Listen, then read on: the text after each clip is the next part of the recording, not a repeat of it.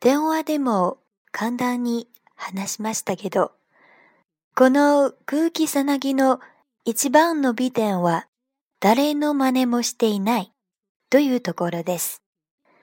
新人の作品にしては珍しく、何か見たいになりたいという部分がありません。天狗は慎重に言葉を選んでいった。確かに文章は荒削りだし、言葉の選び方も稚拙です。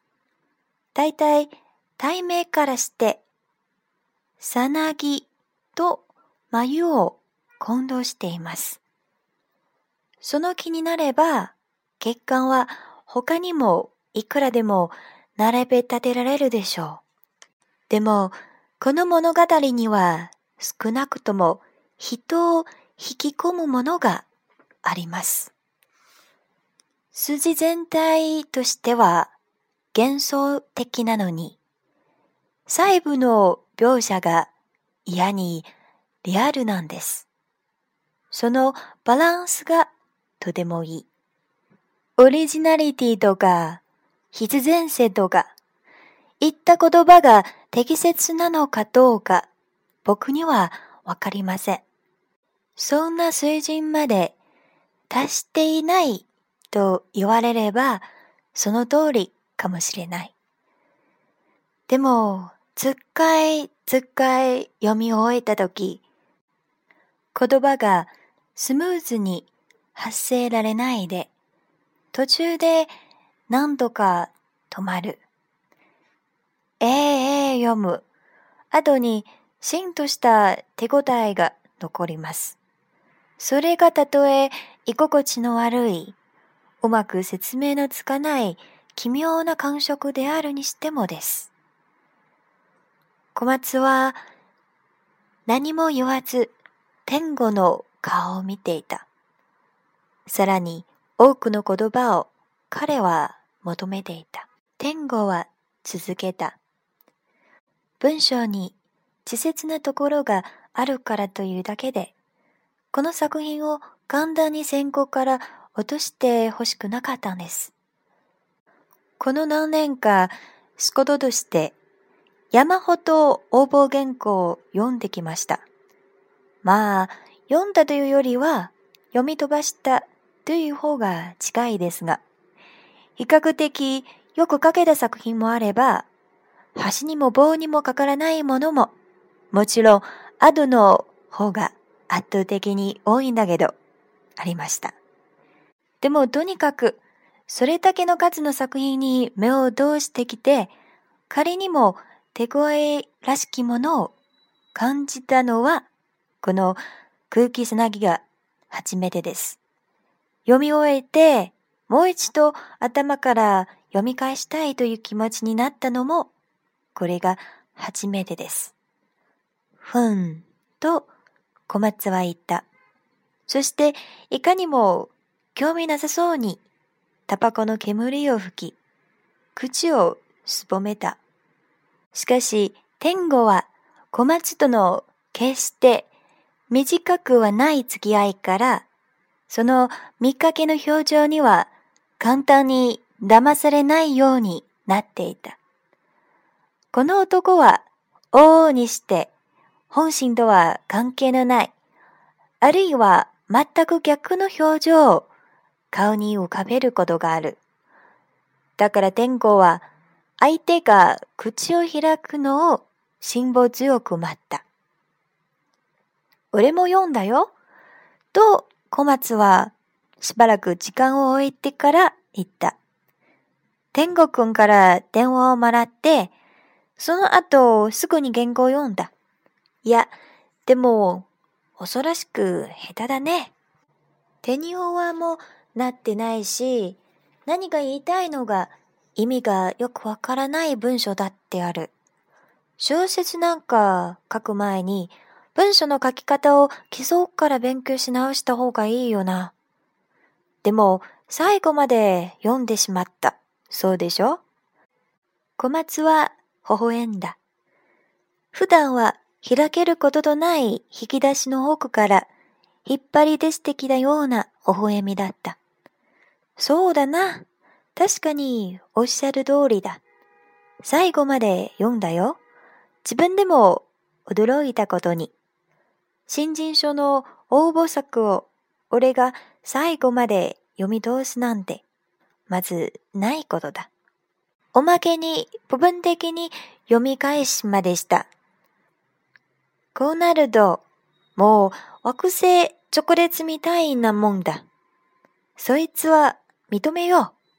それは何かがあるってことなんです。違いますか？小松は灰皿にタバコを置き、右手の中指で鼻の脇をこすった。しかし、天狗の問いかけに対して返事をしなかった。天狗は言った。この子はまだ17歳、高校生です。小説を読んだり書いたりする訓練ができてないだけです。今回の作品が新人賞を取るっていうのは、そりゃ確かに難しいかもしれません。でも、最終選考に残す価値はありますよ。小松さんの一存で、それくらいはできるでしょ？そうすれば、きっと次につながります。ふん。と、小松はもう一度うなって退屈そうにあくびをした。そして、グラスの水を一口飲んだ。なあ、天狗くん、よく考えろよ。こんな荒っぽいものを最終選考に残してみろ。選考委員の先生方は、ひっくり帰っちゃうぜ。怒り出すかもしれない。第一、最後まで読みもしないよ。選考委員は4人とも現役の作家だ。みんな仕事が忙しい。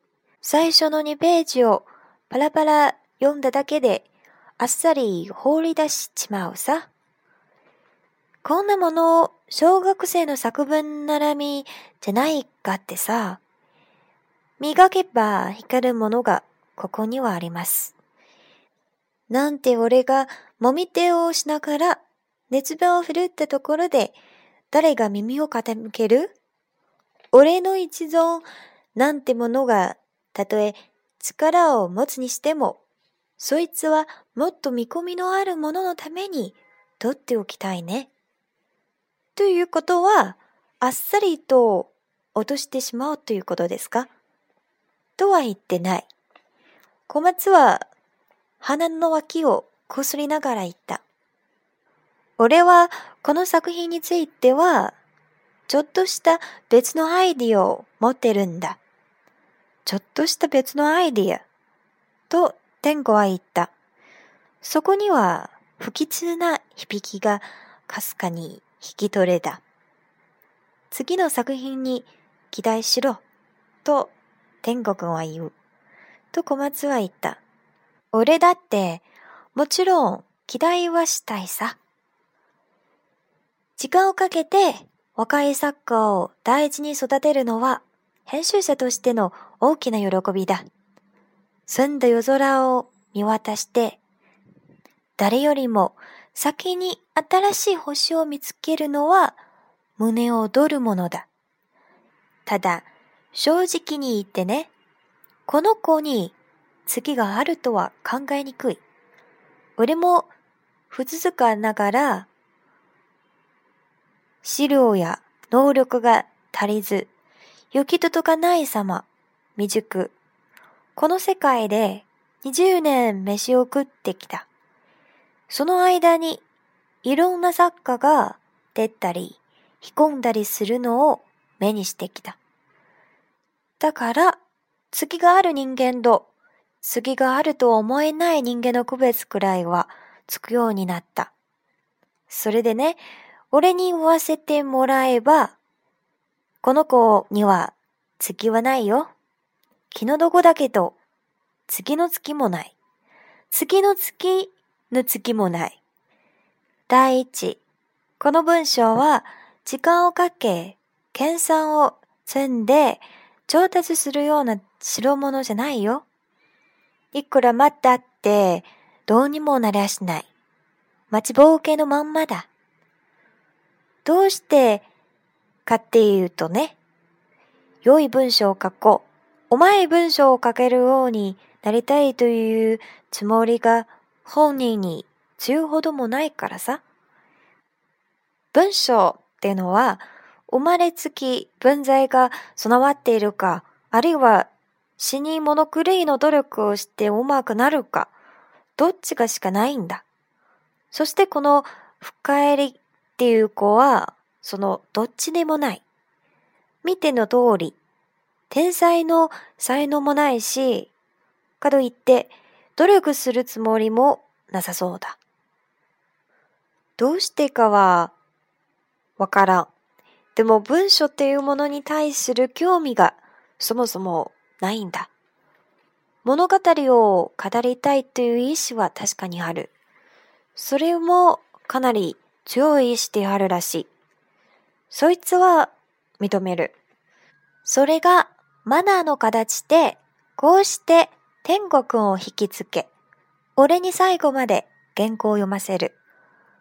考えようによっちゃ大したもんだ。にもかかわらず、小説家としての将来はない。南紀虫のクソほどもない。君をがっかりさせるみたいだけど、ありてに意見を言わせてもらえば、そういうことだ。天狗はそれについて考えてみた。小松の言い分にも一理あるように思えた。小松には何はともあれ、編集者としての感が備わっている。でも、チャンスを与えてやるのは悪いことじゃないでしょ？と天狗は言った。水に放り込んで、ほかぶか沈むか見てみろ。そういうことが。簡単に言えば。俺はこれまでに随分無益な殺傷をしてきた。人が溺れるのをこれ以上見たくはない。じゃあ、僕の場合はどうなんですか？天狗くんは少なくとも努力をしている。と、小松は言葉を選んで言った。俺の見る限りでは手抜きがない。文章を書くという作業に対して極めて謙虚でもある。どうしてか。それは文章を書くことが好きだからだ。俺はそこも評価している。書くのが好きだというのは、サッカーを目指す人間にとっては何より大事な資質だよ。でも、それだけでは足りない。もちろん、それだけでは足りない。そこには特別な何かがなくてはならない。少なくとも何かしら俺には読み切れないものが含まれていなくてはならない。俺はね、ことを小説に関して言えば、自分に読み切れないものを何より評価するんだ。俺に読み切れるようなものにはどんどん興味が持ってない。当たり前だよな。極めて単純なことだ。天狗はしばらく黙っていた。それから口を開いた。深入りの書いたものには小松さんに読み切れないものも含まれていますか？ああ、あるよ。もちろん。この子は何か大事なものを持っている。どんなものだか知らんが、ちゃんと持ち合わせている。そいつはよくわかるんだ。君にもわかるし、俺にもわかる。それは風のない午後の焚き火の煙みたいに、誰の目にも明らかに見て取れる。しかし、天狗くん、この子の抱えているものは、この子の手には、おそらく、追いきれないんだろう。水に放り込んでも浮かぶ見込みはない。その通り、と小松は言った。だから最終選考には残さない？そこだよ。と小松は言った。そして唇を歪め、テーブルの上で両手を合わせた。そこで、俺としては言葉を慎重に選ばなくちゃならないことになる。天子はコーヒーカップを手に取り、中に残っているものを眺めた。そしてカップを元に戻した。小松はまだ何も言わない。天子は口を開いた。小松さんの言うちょっとした別のアイディアがそこに浮上してくるわけですね。小松は出来の良い生徒を前にした教師のように目を細めた。そしてゆっくりとうなずいた。そういうことだ。